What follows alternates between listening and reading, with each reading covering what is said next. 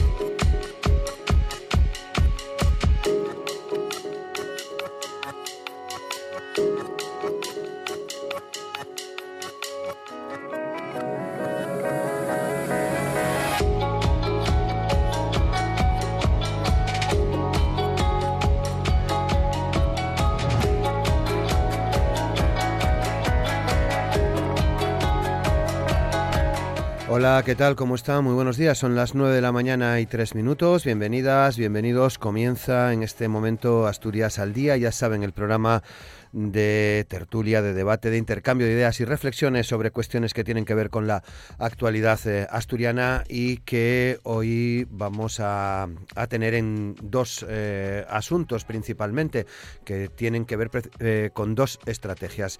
les pongo en antecedentes, la consejera de Cultura, Política, Lingüística y Turismo, Berta Piñán, presentaba en la Feria Internacional de Turismo, en FITUR, la estrategia del Gobierno de Asturias para revitalizar el sector y volver a la línea de crecimiento en el que se encontraba el Principado antes de la irrupción de la crisis sanitaria. Durante su intervención, la consejera señalaba que los datos de 2019 son significativos para explicar que el turismo es un sector estratégico para Asturias, generador de empleo y riqueza que contribuye al reequilibrio territorial y a la lucha contra la despoblación, a la conservación del patrimonio y las señas de identidad y a la mejora de la, de la calidad de vida.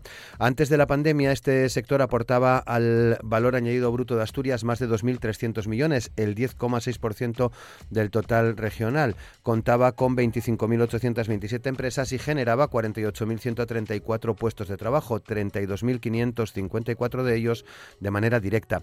En la actualidad, la oferta de alojamiento se sitúa en 5.046 con una capacidad de 93.731 plazas. Además, en 2019 visitaron Asturias 7.640.266 personas, de las que algo más de 5 eh, millones eran turistas y el resto excursionistas. De los visitantes alojados en establecimientos, el 76% eligió la oferta hotelera, que con 1.700.000 usuarios asume una clara posición de liderazgo en la oferta asturiana. La consejera quería reseñar que aunque los resultados del verano de 2020 demostraron la fortaleza de Asturias como destino, la crisis sanitaria ha provocado una situación de parada en el proceso de crecimiento que venía experimentando el sector. La estrategia turística presentada ayer en Fitur se ha elaborado mediante un proceso participativo con agentes públicos y privados implicados y a través de un estudio pormenorizado de la coyuntura general y los destinos eh, competidores. En este sentido, Berta Piñán valoraba la importancia de este método que ha conllevado 40 entrevistas personales, 524 encuestas al sector, más de 800 encuestas en redes sociales y otras 24 entrevistas a prescriptores cualificados, 7 sesiones de presentación y siete mesas de trabajo sectorial con 211 integrantes. La titular de, Turismo planteaba la estrategia de turismo 2020-2030 en función de cuatro pilares esenciales, la sostenibilidad, la autenticidad, la identidad regional y la calidad de recursos y servicios. Para lograr estos eh, fines, el proyecto incluye una serie de objetivos que permitirán diseñar un nuevo modelo basado en los puntos fuertes de la oferta asturiana y a los que se incorporan nuevas herramientas. La apuesta por la desestacionalización, la búsqueda de nuevos mercados, el impulso a la innovación y la digitalización, el desarrollo de una estrategia de inteligencia turística propia y la incorporación de una tecnología turística de vanguardia. Este nuevo modelo se articula en el plan de acción de la estrategia de turismo del Principado 2020-2030, que a su vez eh, se conforma en otras tres líneas de actuación con 11 programas, 57 acciones concretas, un plan de marketing 2021-2024 y un plan de recuperación eh, COVID. Con la presentación de esta estrategia, hoy eh, vamos a pedir opinión y reflexiones a las que les llevan a nuestros invitados invitados, coincidiendo además, ya saben que desde ayer se está desarrollando esta Feria Internacional de Turismo en IFEMA, en Madrid, y con la cercanía del verano ya a la vuelta de, la esquina. Y también hoy queremos pedir opinión sobre otro asunto del que hemos hablado ya esta semana en algunos eh, programas y que tiene que ver con otra estrategia desde la Consejería de Industria, Empleo y Promoción Económica y con la colaboración de otras eh, consejerías en la coordinación técnica de la Fundación eh, Asturiana de la Energía se ha trabajado en los últimos meses en elaborar un borrador de estrategia de transición energética justa de Asturias. Europa ha consolidado su estrategia de apostar por una economía de bajas emisiones, lo que se plasma en el Pacto Verde Europeo. Esta transformación supone un reto que afecta de manera especial a regiones intensivas en carbono como la nuestra, como Asturias. Un aspecto clave en este cambio va a ser la transformación del sector energético. Europa propone, como saben, una serie de objetivos para el año 2030 en continua revisión y cada vez más ambiciosos y ha aprobado varias estrategias relacionadas con la transición energética. A nivel de Estado, a nivel de España, la estrategia de descarbonización a largo plazo y el marco de energía y clima en el que destaca el Plan Nacional Integrado de Energía y Clima 2021-2030 es el este último es el documento de referencia para la transición energética nacional. Los objetivos de España eh, son más ambiciosos que los europeos. España está llevando a cabo su propia definición de estrategias en la que destaca como parte esencial del marco de energía y clima la estrategia de transición justa, que es la primera que presenta un Estado miembro en Bruselas y que ha elaborado el Instituto para la Transición Justa. En este contexto europeo y nacional, Asturias se enfrenta a la necesidad del cambio de su sector energético basado en carbón, buscando alternativas en base a sus fortalezas es un nuevo modelo energético eh, eh, que en el que es necesario aprovechar las potencialidades y aprovechar también los mercados. En eso incide el Gobierno del Principado de Asturias, como el, el hidrógeno renovable, el almacenamiento de energía, la eólica marina o la movilidad alternativa, que están demandando nuevos productos y servicios y en los que en algunos de ellos ya se está posicionando la comunidad eh, autónoma. Así que hoy también queremos preguntar a nuestros invitados e invitados qué les parece, qué opinión tienen, a qué reflexiones les lleva esta estrategia de transición energética justa de Asturias que también se presentaba hace unos días de manera oficial. Hoy participan con nosotros Luis Ramón Fernández Huerga, que es eh, diputado del Partido Socialista en la Junta General del Principado, Pablo González, diputado del Partido Popular en la Junta, Patricia Martín, portavoz de Ciudadanos en el eh, Consejo, en el Ayuntamiento de Siero, y Nuria Rodríguez, diputada de Podemos Asturias en la Junta General del Principado. Asturias al día, con Roberto Pato. Y con Amor Argüelles en el control de sonido, 9 de la mañana, 10 minutos. Saludamos a nuestros invitados. Luis Ramón Fernández Huerga, ¿qué tal? ¿Cómo estás? Muy buenos días. Hola, buenos días, ¿qué tal? ¿Cómo estáis? Muchas gracias por participar con nosotros. Pablo González, ¿qué tal? ¿Cómo estás? Muy buenos días. Buenos días, Roberto. Muchas gracias. Patricia Martín, ¿qué tal? ¿Cómo estás? Muy buenos días. Muy buenos días a todos, ¿qué tal? Muchas gracias también. Y Nuria Rodríguez, ¿qué tal, Nuria? ¿Cómo estás? Muy buenos días. Mm, buenos días, de momento todo bien. Muy bien. Muy bien, pues eh, muchas gracias a los cuatro por participar con nosotros hoy eh, con estos dos asuntos que íntimamente parece que también tienen eh, cierta relación o que se pueden establecer ciertas, ciertas relaciones. Quería empezar por esa estrategia eh, de, turismo, relacionada con el turismo que se presentaba ayer en Fitur, donde se está desarrollando eh, estos días, eh, desde ayer y hasta el fin de semana, la Feria Internacional de, Turismo, que era el marco elegido, ha sido el marco elegido para presentar, como les decimos, esta estrategia mm, de, relacionada con el turismo. Así que ya sin, sin perder más, más tiempo, Nuria, en términos generales, ¿a qué reflexiones te lleva eh, la estrategia, la celebración de Fitur, la cercanía del verano, el momento que estamos, eh, en el momento en el que estamos. Bueno, pues eh, la verdad es que después de, toda esta, esta aventura, esta aventura además con, tintes muy negativos que, hemos vivido y que estamos viviendo aún, bueno, pues yo creo que es muy positivo que el Gobierno del Principado de Asturias vuelva a, recuperar una marca determinada que teníamos con respecto al, al sector turístico. Es cierto que eh, bueno, yo creo que desde la, desde la Consejería de Cultura y Turismo están haciendo eh, auténticos esfuerzos para intentar bueno, pues, eh, promover las, los beneficios que tenemos en Asturias, un sector turístico que es muy específico, que no tiene nada que ver con, con otras ofertas turísticas del, del resto del, territorio, yo espero que las eh, condiciones sanitarias y que las condiciones vitales permitan que, bueno, pues que la ciudadanía en general de todo el Estado vuelva a poder disfrutar de los beneficios y de las eh, bueno, de la biodiversidad, de la naturaleza que tenemos en Asturias y de este de este modelo turístico que además es un modelo turístico que se aleja, insisto, mucho de bueno pues de las aglomeraciones, de, de las grandes citas, bueno es eh, una cosa distinta. Pero también es cierto que hay una, una, asignatura pendiente por parte de la Consejería con respecto al sector turístico asturiano, porque creo que las medidas que se, que se implantaron, las medidas restrictivas en este caso que se implantó al sector, pues han sido excesivamente exigentes, eh, teniendo en cuenta que bueno pues que las posibilidades eh, turísticas en Asturias y me refiero en este caso a las eh, casas rurales y al, turismo que tiene, tiene que ver con la zona rural bueno pues no no hubiese revestido tanta em, peligrosidad como en un momento determinado se dio a conocer. Creo que ahí, en este caso, el Gobierno de Asturias reaccionó tarde y, bueno, mm, entiendo que después de, esta finalización del estado de alarma, confío plenamente en la consejera de Cultura y de Turismo, confío plenamente en el Gobierno para poder eh, revertir definitivamente esta situación y favorecer pues que un sector que no solamente es un sector eh, turístico importante en el Estado español, sino que además es una, un sector económico fundamental en Asturias, vuelva a reactivarse y vuelva a reactivarse para recuperar lo que se perdió y sobre todo para mejorar eh, su oferta y para mejorar la calidad. Patricia.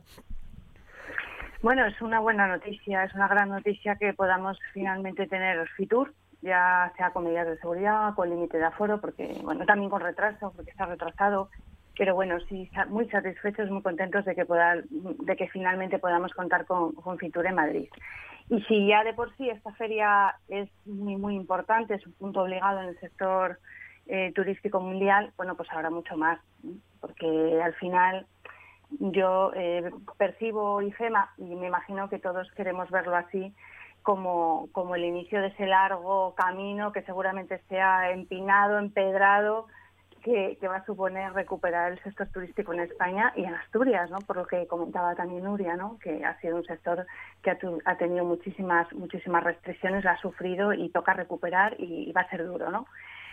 A mí, me gustaría poner el foco en una parte importante del turismo que a veces pasa desapercibida, ¿no? O no, no sé, es el de los autónomos, porque al final en Asturias también, muchos de los autónomos que tenemos en España y en Asturias tienen su ámbito de trabajo en el sector turístico.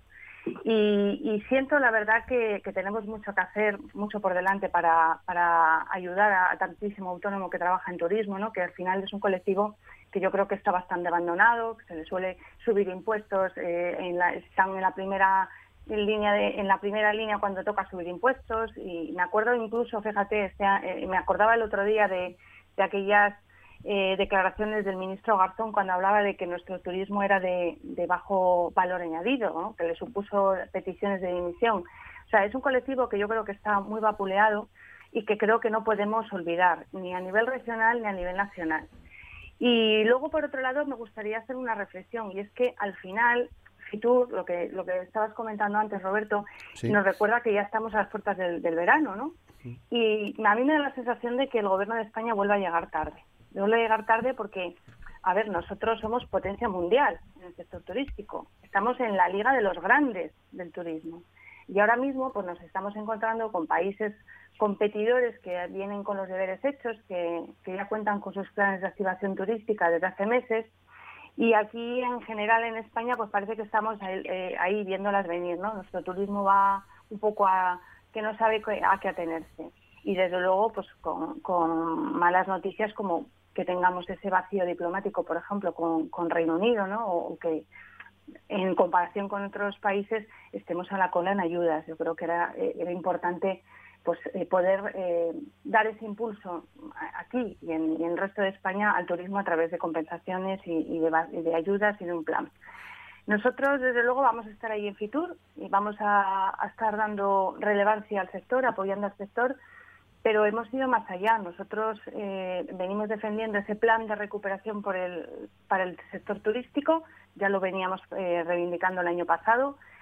Hemos propuesto desde Madrid la bajada del IVA turístico para poder ser más competitivos y también poder hacer una especie de, abro comillas, autopista turística a, esos vacunados y a esos inmunizados, porque yo creo que al final interesa eh, favorecer esa movilidad segura y ese gasto en turismo. Y luego, a ver, a mí me, eh, me, gustaría enlazar también con una cuestión que a mí me preocupa, que hemos visto estos últimos días, ¿no? Y nos afecta de lleno a Asturias, y es que nosotros eh, en nuestra región tenemos muchísimo peso del turismo interior, de gente que viene de Madrid, gente que viene de tal. Eh, nosotros salimos también, ¿no? También mm, salimos fundamentalmente por carretera, y yo creo que noticias como el sablazo que, nos, que parece que nos quiere imponer el ministro Ávalo con los peajes por usar la, red de carreteras estatal, pues no va a contribuir precisamente al sector turístico. Estamos hablando de un sablazo que no discrimina rentas, que bueno, igual hasta pone en peligro el transporte por carretera y estamos hablando de que Asturias ahora mismo pues no está bien comunicada, no tenemos líneas aéreas estratégicas, tenemos carencias en líneas marítimas, en ferroviarias y a mí me parece una enorme inconsciencia por parte del Gobierno que no solo se dañe la economía y el turismo en Asturias de esta manera, con este sablazo, sino que además se ponga en riesgo la seguridad, porque al final, bueno, pues eh, lo que se puede producir es que haya ese incremento en vías secundarias y por tanto más accidentes de carretera. Yo, a mí de verdad que me sorprende muchísimo noticias como esta. Yo creo que habrá muchos oyentes que se estén llevando las manos a la cabeza recuperando este tema, porque, bueno, Asturias tampoco esté para tirar cohetes, ¿no? Entonces, espero y deseo que el Gobierno de Asturias defienda nuestros intereses en, esta cuestión del turismo interior.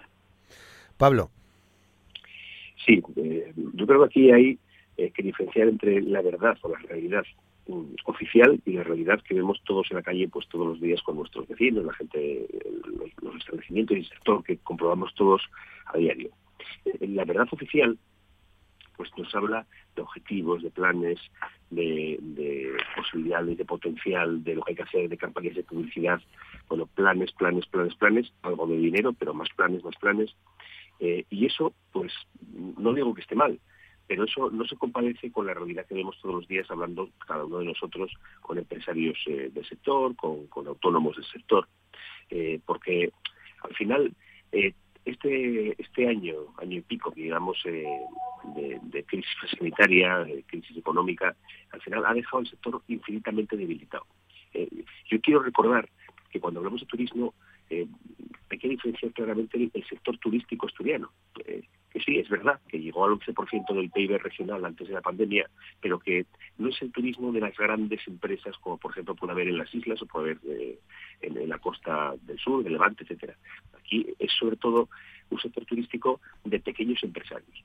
Eh, y los pequeños empresarios, precisamente por ser pequeños empresarios, muy pegados a la tierra, si se quiere ver así, tienen debilidades estructurales como empresa tienen, eh, eh, les afectan mucho más los vaivenes eh, del entorno económico, tienen más problemas económicos, financieros y, acusan mucho más las crisis. Y eso es lo que nos pasa precisamente en Asturias. yo ayer estaba viendo al presidente de la patronal del sector, en Fitur, la, intervención que tuvo, y bueno, y, decía que sí, que en general se está recuperando las reservas para este verano están en un nivel del 45% de las que había en el 2019. Bueno, eso no es ni a mitad. Y, eso a nivel nacional, donde esas reservas se concentran sobre todo, sobre todo en Canarias, en Baleares y en las costas del sur del Mediterráneo. Bueno, mm, estamos, estamos lejos de ese, de ese atismo de recuperación que el, que el sector a nivel nacional eh, eh, empieza, empieza a prever. Con lo cual, ¿qué estamos haciendo para recuperar eh, unos niveles que nos acerquen a ese 11% del PIB que teníamos antes. Bueno, nosotros creemos que estamos haciendo sí planes, buenas palabras, buenas intenciones, eh, pero estamos comprobando día sí y día también que el gobierno no habla con el sector. Nosotros esta misma semana lo hemos visto de hemos hecho una declaración pública eh, todo esto. No hay intervención con los empresarios. El gobierno va por libre, verdad oficial, y los empresarios van por la, por la verdad real, por la vida real, eh, reclamando, denunciando, diciendo.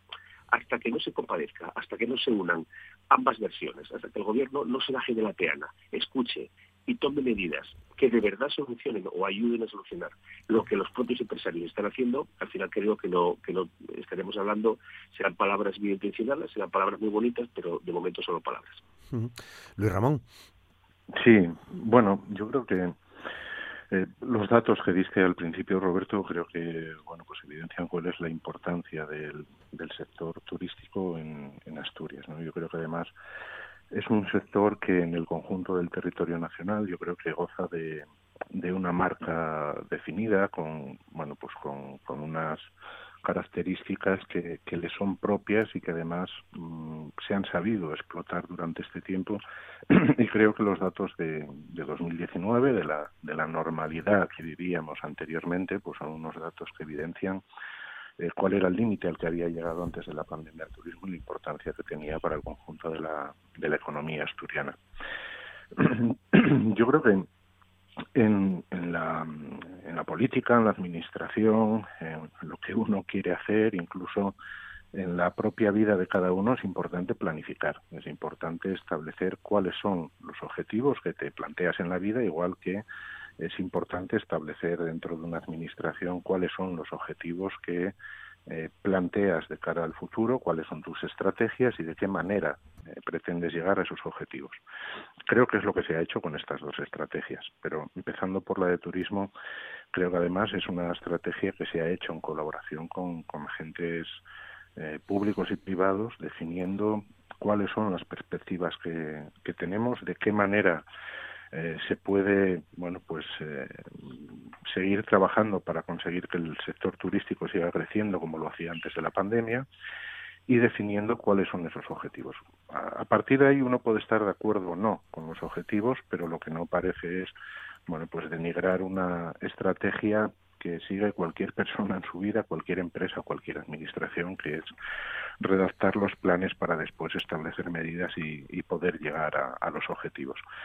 Dentro de los objetivos, yo creo que los que fija el plan son más que razonables. Es decir, creo que el, seguir incidiendo en esa marca que es muy reconocida, eh, apostar por, por algo que el sector y la administración lleva buscando desde hace tiempo y que se había empezado a conseguir, que se estaba consiguiendo en algunas zonas concretamente antes de la pandemia, como es la desestacionalización, la apertura de nuevos mercados y luego incidir en que el, turismo de Asturias es un, es un turismo de, de masas como el que conocemos en otras zonas y al que seguramente el ministro de Izquierda Unida eh, Garzón se quería referir, sino que es un turismo sostenible.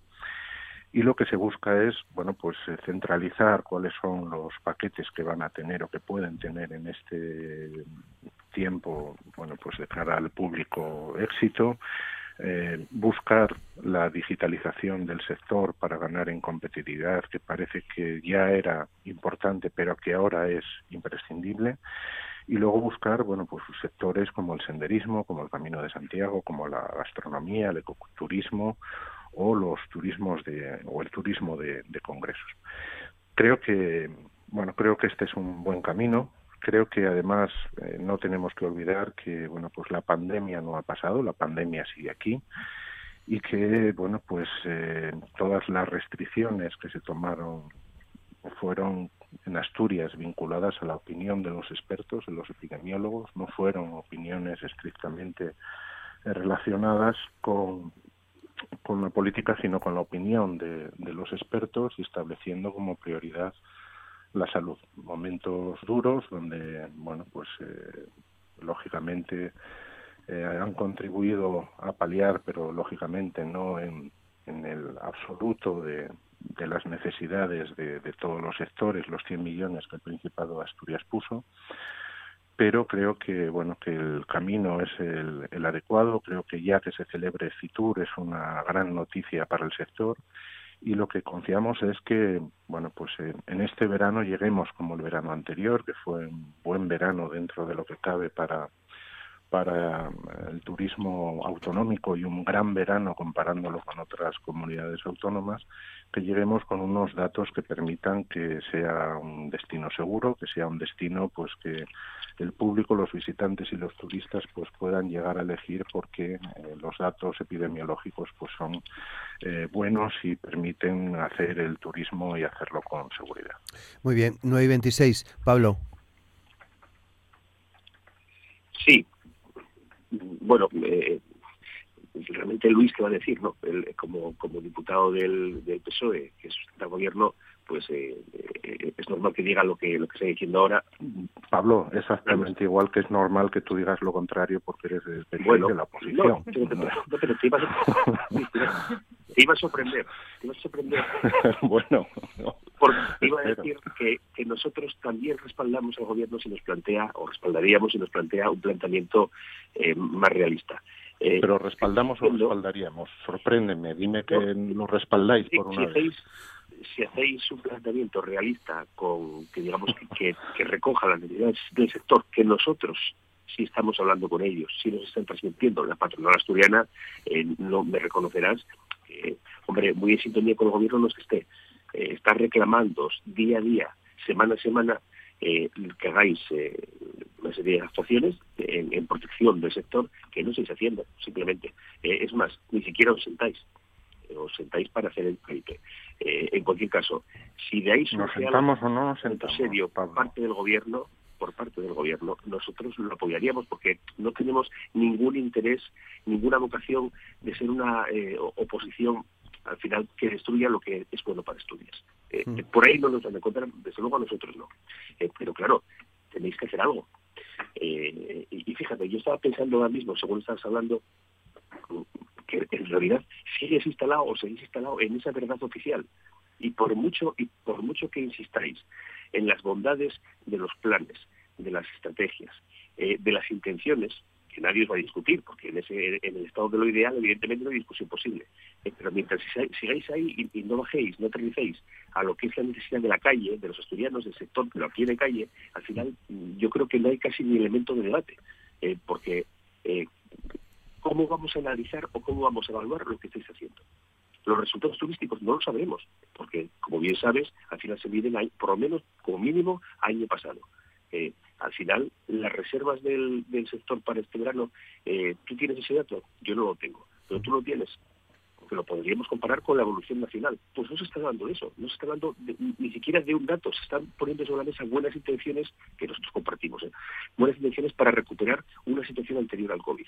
Pero de cómo estamos yendo ahora, ¿alguien dice algo? No. Lo que sí podemos darlo, y ese, podría ser un dato público, es la cantidad de autónomos que han ido al cese de actividad del sector turístico.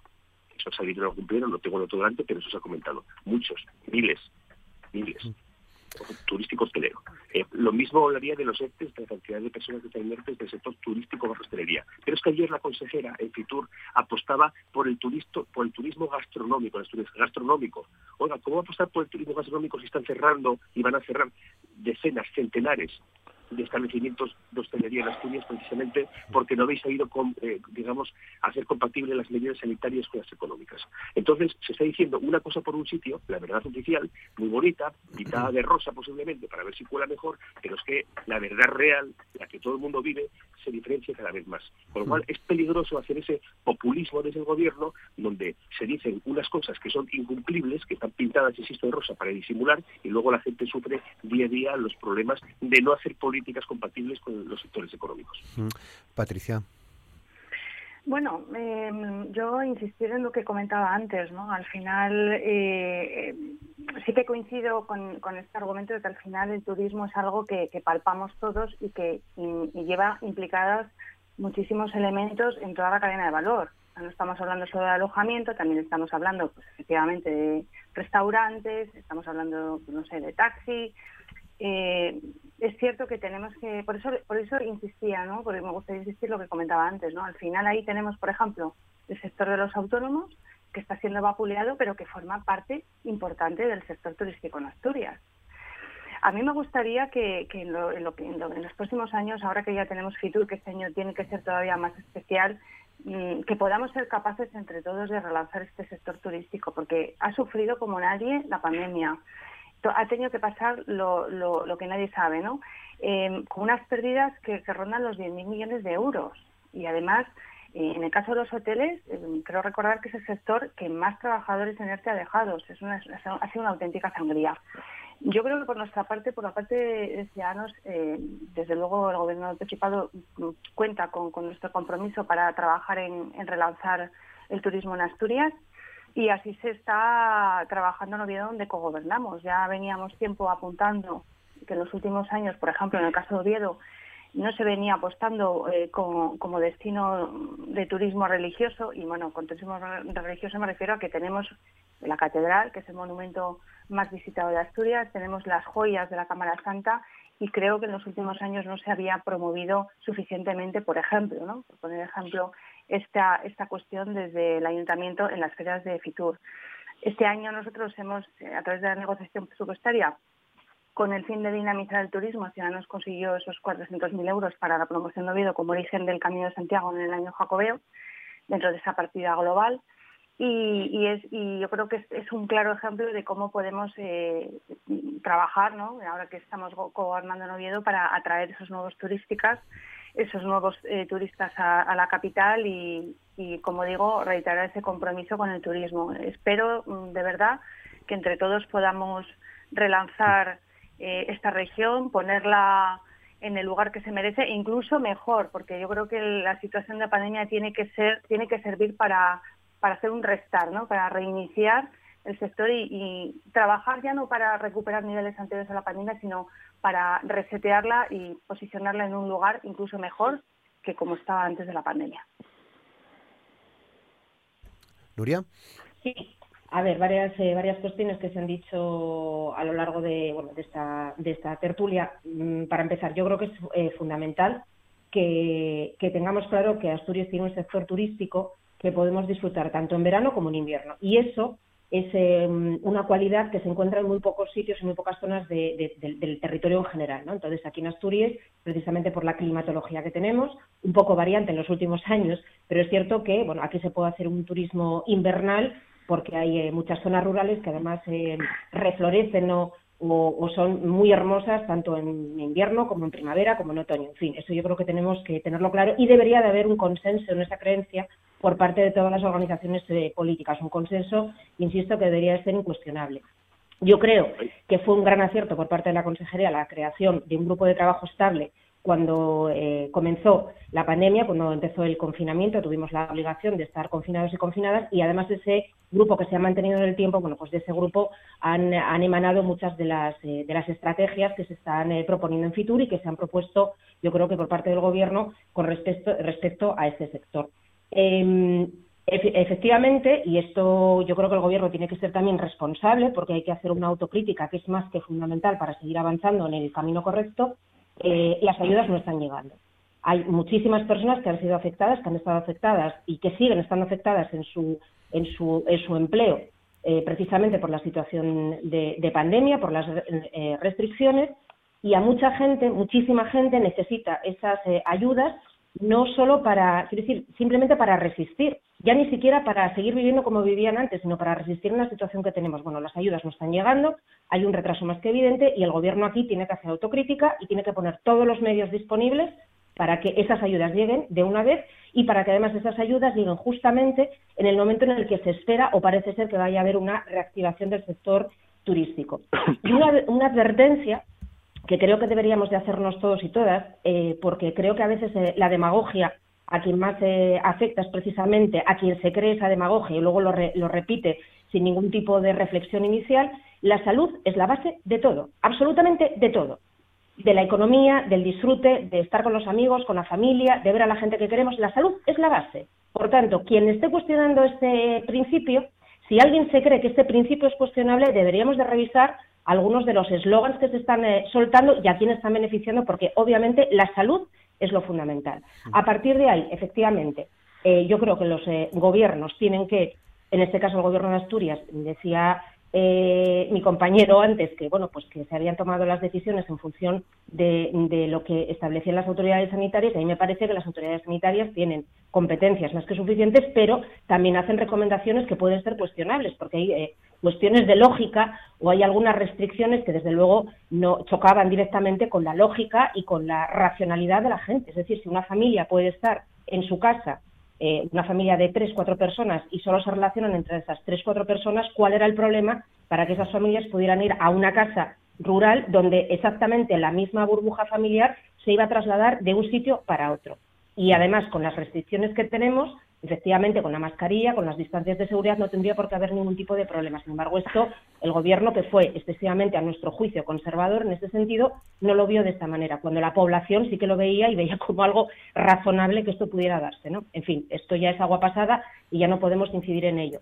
Pero en cualquier caso, sí que se pueden hacer ahora, sí que se puede eh, creer y confiar en que va a haber medidas que reactiven esta, esta, mm, esta, esta actividad, que es fundamental en Asturias. Yo creo que en el siguiente tema también vamos a ver la importancia que tiene el sector turístico con respecto a la transición ecológica, pero, eh, y con esto finalizo, eh, me gustaría decir que el sector eh, turístico, el sector hostelero y el sector hotelero fue muy afectado precisamente porque algunos mensajes de no pasa nada, algunos mensajes de esto es todo un invento, están siendo muy exagerados, hicieron que se diesen brotes, brotes en fiestas ilegales, en eh, aglomeraciones ilegales que precisamente obligaron otra vez a establecer restricciones que afectaron en primer término a la hostelería. Por tanto, si queremos ser solidarios y solidarias con la hostelería, lo que tenemos que hacer es pensar que estas personas se ganan la vida de esta manera y para que se puedan, para que puedan tener mayor apertura, para que pueda ampliarse el horario, las personas tenemos que ser responsables. Y los poderes públicos, los, los representantes públicos, que con tantísima alegría dicen o hacen creer a la gente que aquí no pasa nada, que repiensen, que reflexionen y que se den cuenta si están siendo éticos y coherentes con lo que dicen a una gente y dicen a otra, porque al final el problema lo acaba siempre absorbiendo la hostelería. Por tanto, seamos responsables, sobre todo desde el ámbito político, y seamos responsables con la salud, que evidentemente es lo primero. 9 y 38, Luis Ramón. Eh, ¿Estrategia de transición energética eh, justa de Asturias? Espera, espera un momentín, déjame contestar. vale, vale, vale, venga. A esta parte porque me queda, me queda No hay problema, esto es, eh, esto es así, sí. adelante. Sí, no, quiero bueno, citar algunas cosas que se dijeron con las que no estoy de acuerdo en absoluto. Es decir, la primera es la, la, relación con el sector. Es decir, si ha habido un sector con el que se ha tenido una, un contacto permanente ha sido desde el gobierno el sector el sector turístico. Es decir, creo que desde ya el año pasado, desde el inicio de la pandemia, en la previsión del, del verano pasado, ha existido esa esa conexión, ese contacto permanente, esas reuniones y esas mesas que se han hecho primero para para tener un contacto permanente durante todo este tiempo, porque han sido, bueno, pues sucesivas las épocas que el sector ha ido sufriendo las las la circunstancia de la pandemia, pero también para la elaboración de, de esta estrategia, donde creo que además eh, se nota y creo que además eh, se ve que hay eh, que ha habido una participación en, la definición de las líneas del, sector y de la parte privada del sector, para ser más, más concretos. ¿no? Creo que hay que mm, situar eh, sinceramente el momento en el que estamos y parece, escucho algún, algunos partidos eh, que me transmiten una sensación de que la pandemia está vencida, que la pandemia está superada. Y, bueno, la, la realidad eh, es que no es así, ¿no? Hay que seguir manteniendo eh, las medidas de, de protección y en ese sentido, en esas medidas de protección y en esas restricciones, quiero recordar que Asturias no ha sido, ni mucho menos, la, la autonomía que ha tenido las mayores restricciones en, los sectores directamente relacionados con, el turismo, eh, como la hotelería, la hostelería, la gastronomía. Decir, no, no ha sido, han sido, y, y en algunos casos han sido también eh, comunidades gobernadas por el PP que han aplicado y, y, y aquí sí voy a sorprender eh, y estoy de acuerdo en que lo apliquen las, las medidas parecidas, medidas de protección de la población relacionadas con la salud que en determinados momentos, pues con peores datos por la situación que fuese, pues han aplicado medidas más restrictivas que en Asturias. Porque tengo la sensación también de que nos quedamos con la idea de que Asturias ha, tenido unas medidas infinitamente más restrictivas, más no, no es cierto. Y luego pasamos a la parte de las ayudas para compensar esas restricciones. Y creo que ahí Asturias ha, ha sido diligente en las convocatorias y creo que ha sido diligente también en el contacto con los sectores. Es cierto que hay algunos sectores relacionados con el turismo que tienen especiales dificultades para poder definir estrictamente cuáles son esos sectores y cómo poder llegar a ellos y, el gobierno está trabajando para que en la segunda convocatoria de estos 100 millones poder llegar a esos a esos sectores que han tenido dificultades y que eh, la tramitación y administrativamente es realmente dificultoso el definirlos y el poder llegar a ellos pero se, se están entregando las primeras ayudas y quiero recordar también que es la segunda fase porque ya en el año 2020 se produjo. Ayer escuché a un compañero, a Luis Tudanca, el portavoz del Partido Socialista en Castilla y León. Eh, lo que decía Luis era que eh, en Castilla y León a todos estos sectores el primer dinero en ayudas directas, el primer dinero en ayudas directas que está llegando a los sectores pertenece a los fondos que ha aplicado el Estado, no a los fondos de la propia comunidad, como en el caso de los 100 millones del Principado de Asturias. Quiero decir con esto que, bueno, pues la realidad y a veces los discursos que se hacen hay una gran distancia entre ellas. Yo solo me quedo con una cosa que tengo grabada en la memoria, absolutamente grabada en la memoria porque eran de esos momentos en los que la política de algunos grupos de la oposición y el sentido común eh, tomaba distancias siderales. Yo recuerdo cómo al inicio de, creo recordar que era junio, al inicio del verano del año pasado, eh, Asturias fue la primera comunidad autónoma que estableció de forma obligatoria el uso de la mascarilla, tanto en el exterior como en el interior de los locales. Y, recuerdo perfectamente a portavoces de grupos de la oposición decir que aquello era un ataque a la, a la hostelería, que era un ataque al turismo, que no iba a venir nadie a Asturias, que eso iba a ir en contra del sector. Bueno, en fin, eh, conocemos, conocemos la realidad, conocemos los datos y no nos hizo falta esperar un año para saber que el año pasado fue un buen año en comparación con otras comunidades para el turismo porque solo había que salir a la calle. Vale. 9 y 43. Nos queda poco más de un cuarto de hora para pediros una opinión eh, en torno a esta otra estrategia que, me, que nos interesa también conocer, evidentemente. Eh, estrategia de transición energética justa de, de Asturias. Actualmente hasta finales este mes, si no recuerdo mal, hasta el viernes 28 de mayo, en información eh, pública. Entiendo que también se van a presentar por parte de los partidos políticos aportaciones. Eh, mm, administramos un poco el tiempo para escucharos a todos. Eh, Nuria Rodríguez. Bueno, pues muy preocupada por este documento, muy, muy preocupada porque, bueno, yo no he leído en profundidad todo el, todo el documento, es bastante extenso, son 98 páginas.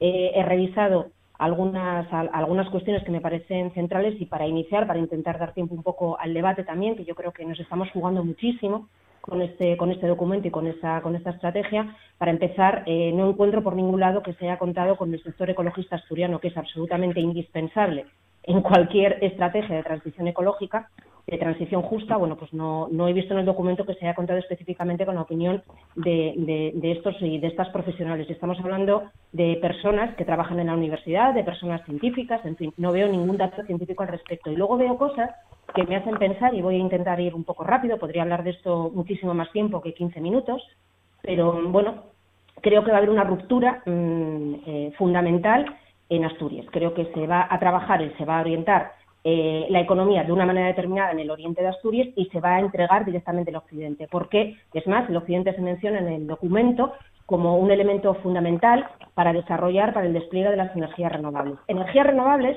que estamos avisando desde, desde diferentes eh, grupos eh, políticos y desde diferentes organizaciones de todo tipo, ecologistas, organizaciones ganaderas, organizaciones vecinales, que hay una burbuja más que evidente con este tema, que no hay una planificación por parte del, gobierno asturiano. Yo le dije al consejero, yo personalmente le dije al consejero que tenía que haber un cambio de filosofía, que ya estaba bien del tira que libras, y parece ser que es más de lo mismo porque cuando veo este documento, pues, por ejemplo, no se tienen en cuenta ningún tipo de, y no cito literalmente porque no me daría tiempo, pero no, no encuentro ningún tipo de referencia a, las, eh, a, la defensa o a la protección de los espacios naturales, no hay ningún tipo de restricción para que nadie, cualquier persona que quiera, cualquier empresa energética pueda presentar el proyecto que quiera, cuando quiera, donde quiera y como quiera. En fin, yo estoy muy preocupada, me parece un ataque directo al occidente asturiano. Creo que los vecinos y vecinas van a saber qué es lo que se está planeando precisamente con su territorio, qué es lo que está pasando con la biodiversidad y, desde luego, no es tolerable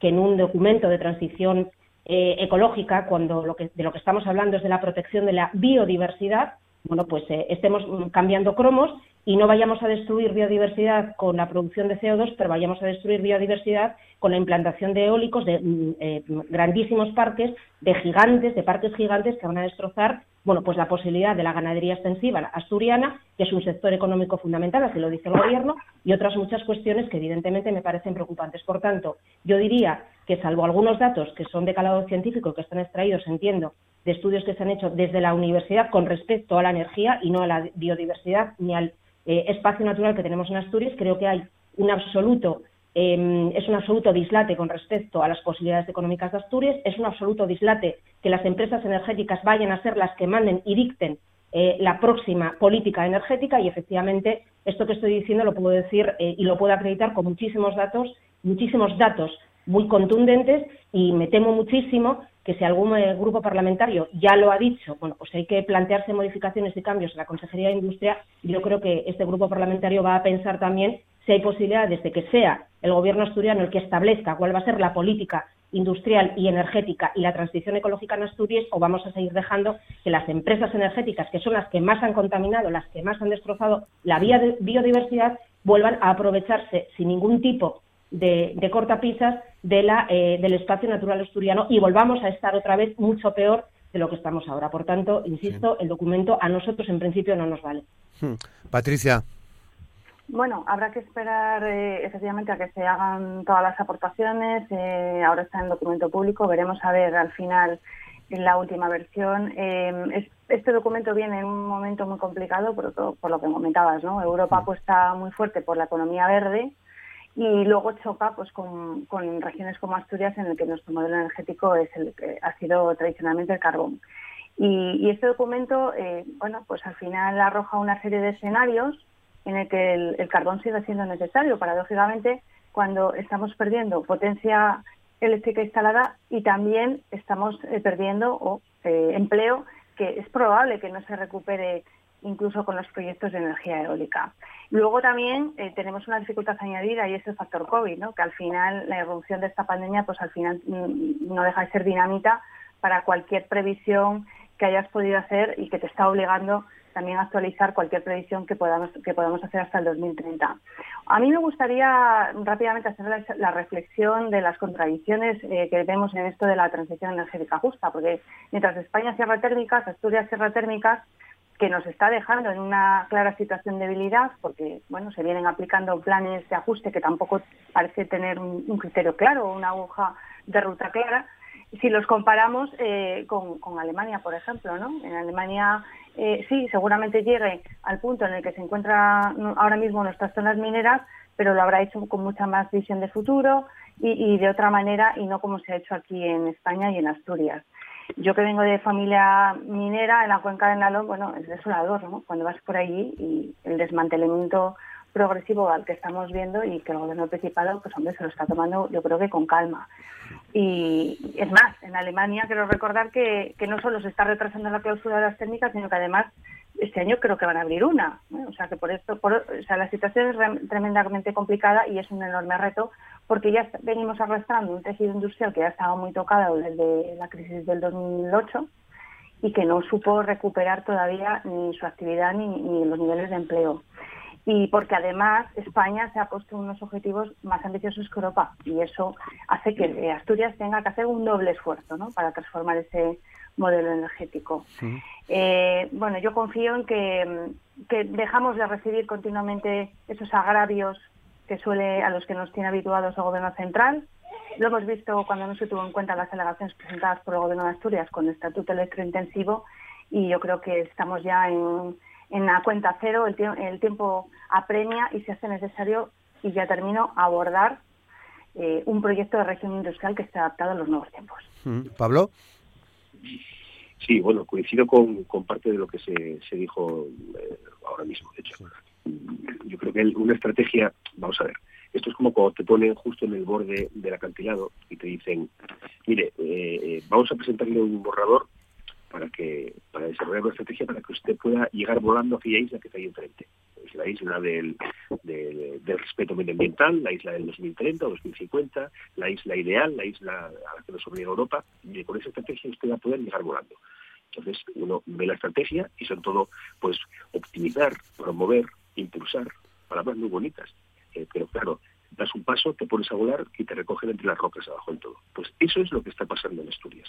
Nos han puesto en una situación límite, límite. Nos han cerrado eh, potencia generada mediante térmicas. La región, la comunidad autónoma española más afectada por esto, y esto no son megavatios, son puestos de trabajo son familias. Es un futuro para regiones asturianas y para, eh, para y comarcas asturianas. Bien, eh, cuando vemos además que, como bien decía Patricia, en, en, Alemania, con una tecnología distinta, más limpia, por supuesto, se están abriendo térmicas. Bien, no digo que el futuro sea ese, pero digo que se puede hacer compatible un futuro de transición energética, pero no a marchas forzadas y dejando a todos por el camino como está pasando. Y esto ocurre sobre todo porque el gobierno regional no sabe, no quiere, ha decidido no plantearle cara al gobierno central. Porque si hubiese sido una estrategia de resistencia, de proteger a los asturianos, esto no estaría pasando en este momento. Y bueno, eh, centrando en la opinión, el borrador, pues insisto, sí, muy bonito, eh, pero eh, hay un dato, hay un dato muy claro que además aparece en la página 14 y es partimos de una potencia renovable eólica de un 16%, 16%, y ya en el 25, o sea, dentro de nada, eh, se quiere que sea que alcance el 53% de todo lo producido en Asturias. Y en el 2030, o sea, también dentro de nada, más del 70%. Esto no va a ser posible, ya lo decimos, hermano, imposible. Con lo cual, a ver cómo, a ver cómo somos capaces de generar energía eléctrica, al menos, al menos para la industria asturiana y al menos para que esto no se termine desplomando por todos los sitios. Eh, Luis Ramón. Mm, eh, parece que hay un problema con la comunicación.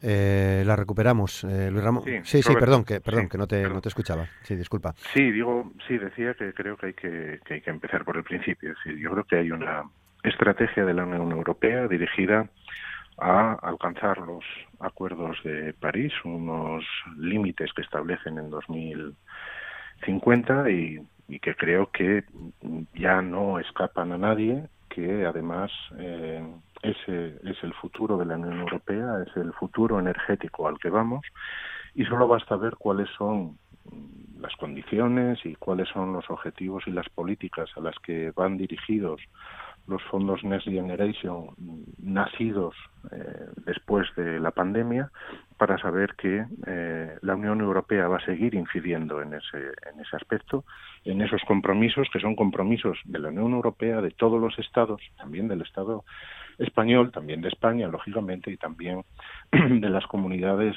autónomas. Y la nuestra es una de las, de las afectadas, lógicamente, pero creo que bueno que no cabe en, este aspecto el, viejo y largo y pesado discurso de que Asturias le plante cara a Madrid que llevamos escuchando 40 años desde la transición ¿no?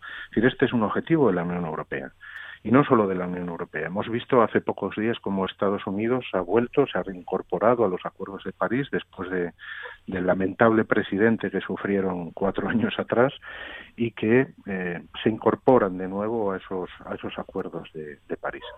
Bien, a partir de ahí lo que se establece en un, en un formato que todavía, en, un eh, documento que todavía tiene que recabar aportaciones y, sugerencias de, de, partidos y la ciudadanía, porque está abierta información pública, es establecer cuál es la estrategia de Asturias eh, para conseguir esto y para conseguirlo de la mejor manera. Y para ello eh, se trata de una mesa regional que el PP ha criticado tanto, por cierto, que lleva desde el año 2019, donde está el Gobierno de Asturias, donde está eh, la Fundación Asturiana de la Energía, FAEN, donde está la Universidad de Oviedo, donde está el CSI, donde está eh, FADE, donde están los, los sindicatos y donde están empresas electrointensivas y, y el Club de la Energía. creo que esos son Creo que ese es el camino para poder establecer cómo queremos llegar a eso. Y para eso se establecen muchos recorridos y se establecen las oportunidades que Asturias puede tener de cara al futuro, como son las energías renovables marinas, como puede ser el aprovechamiento de la biomasa de forma sostenible, el, potenciar los puntos de generación, aprovechamiento de calores industriales, que además creo que vienen muy bien definidos en, en todo, el, en todo el documento y frente a eso lo que nos encontramos, en vez de unas alternativas o un debate que, bueno, pues pueda ser eh, constructivo, que, pueda ser de, aportación, nos encontramos dos cosas. Es decir, el negacionismo de que el mundo tenga que ir hacia allí, que eso en la historia de la humanidad nunca ha llevado a nada bueno a ningún país, y en el otro, bueno, pues estos recortes de media jornada ¿eh? como que es que en Alemania están abriendo una central térmica. Bueno, sí, en Alemania están abriendo una central térmica que tiene 10 años de, de, procesos dificultosos que tardaron 10 años en, en retrasos y que esa central térmica lo que hace es que otras térmicas mucho más contaminantes en Alemania se cierren y no se aumente la, producción, la producción eh, de las centrales térmicas en Alemania. ¿O por qué el carbón se sigue explotando en Polonia o en Alemania? Bueno, el carbón se sigue explotando porque es el carbón que no necesita de subvenciones de la Unión Europea como no era el caso de otros territorios, incluyendo Asturias. Bueno, eh, 9 y 57, 10 segundos de conclusión, 10, 12, 20 segundos, Nuria, sí. Bueno, eh, con mucha, bueno intento, intento ser más breve aún si puedo, pero vamos, va a, ser, va a ser complicado. Vamos a ver, yo creo que no se puede no, no debemos de mezclar debates, porque no debemos de mezclar debates, lo digo a Luis, eh, con todo el cariño y todo el, y todo el respeto. Evidentemente la transición ecológica es una obligación. Si no defendemos el planeta y si no paramos la destrucción de biodiversidad, ya lo dicen los científicos y las científicas, eh, no vamos a tener planeta. Punto. No hay más que discutir. Con lo cual, todo el resto de, de mensajes al respecto yo creo que son lo de siempre, demagogias que vienen muy bien para momentos electorales, pero que no le están haciendo ningún favor a la humanidad. Dicho esto, insisto, como este es el objetivo fundamental, que es la defensa del medio ambiente y del planeta por encima de todo, en la estrategia de transición ecológica el gobierno asturiano tuvo décadas, décadas para pensar qué se podía hacer. Y lo que no puede ser ahora, lo que no es permisible, es que cambiemos un objeto de destrucción de la biodiversidad, como evidentemente es el carbono y las térmicas, que ayudan a eso, por otro elemento de destrucción. Por tanto, a mí no me vale cambiar cromos y si queremos discutir con seriedad, yo paso de demagogias, evidentemente los partidos políticos que estén en la demagogia, pues que discutan entre ellos o que lleven una, estrategia determinada, la mía la tengo clara. Este, esta organización política la tiene clara. Tenemos que hacer lo mejor para Asturias y tenemos que replantearnos muchas eh, cuestiones de la hoja de ruta porque creo que estamos haciendo un flaco favor a nuestra gente. Eh, Patricia, a modo de conclusión también, muy, muy breve, por favor. Bueno, nada, en 2030 está la vuelta a la esquina, no pensemos que, y más sobre cómo, cómo se nos pasan los años, ¿no? que pasan volando. En 2030 está a la vuelta a la esquina y yo confío que la ministra Rivera deje de dar estocadas a la supervivencia de la industria alta altamente consumidora de, Asturias, que son uno de los tractores de empleo en Asturias. Insiste, eh, insisto lo que comentaba, el tiempo apremia y el maná entre comillas de los entre comillas de los fondos europeos nos tiene que exigir que elaboremos un plan de, inversiones estratégicas importante para poder recuperar y transformar nuestra región. Pablo, brevísimamente, por favor, conclusión. Sí, muy muy, muy brevemente. Eh, si el gobierno quiere contar con el resto de partidos, y hablo en particular del Partido Popular, pero por supuesto lo, estoy seguro que lo extensivo a todos, para hacer una estrategia seria, serias, sin, sin eh, asumir los prejuicios y eh, asumir las piedras que nos está poniendo la mochila el gobierno central.